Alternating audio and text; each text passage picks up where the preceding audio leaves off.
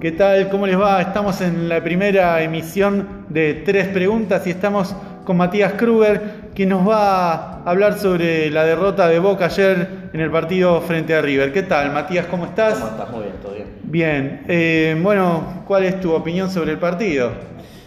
Empezando eh, por el planteo del director técnico de Boca, eh, tomando una decisión muy, ya hablando previo al partido, en poner a un centro delantero por las bandas, eh, fue una decisión que marcó el, terreno del partido, donde lo puso a poner a, correr a un delantero, eh, al lateral izquierdo.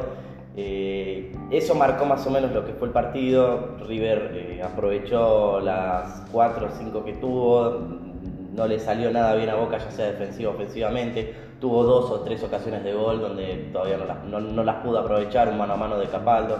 Eh, varios contraataques que Boca no, supo aprovechar, trataba de, asomar al arco de Armani, podía, un remate de McAllister.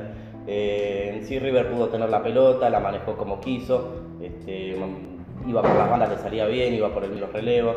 Eh, Marcón en el medio campo junto con Capaldo no tuvo un buen partido. Eh, la delantera con Guanchope estuvo todo el tiempo desaireado, no, no, recibía la pelota por abajo, siempre por arriba.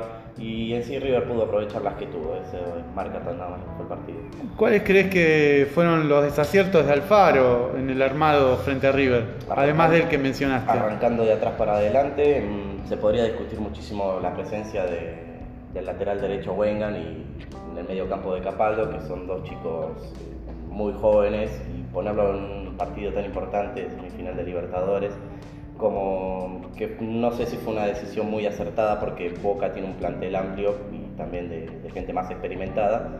Se podría discutir también eso, este, más allá de la decisión que tomó con Soldano en el, medio campo en vez de, de puesto delantero.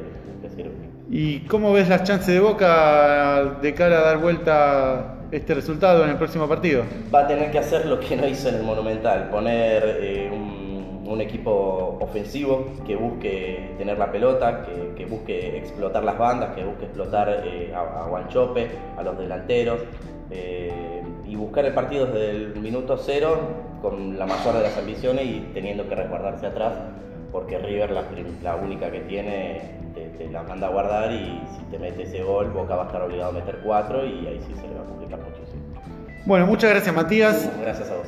Mi nombre es Damián Profeta y esto fue Tres Preguntas. Nos estamos escuchando.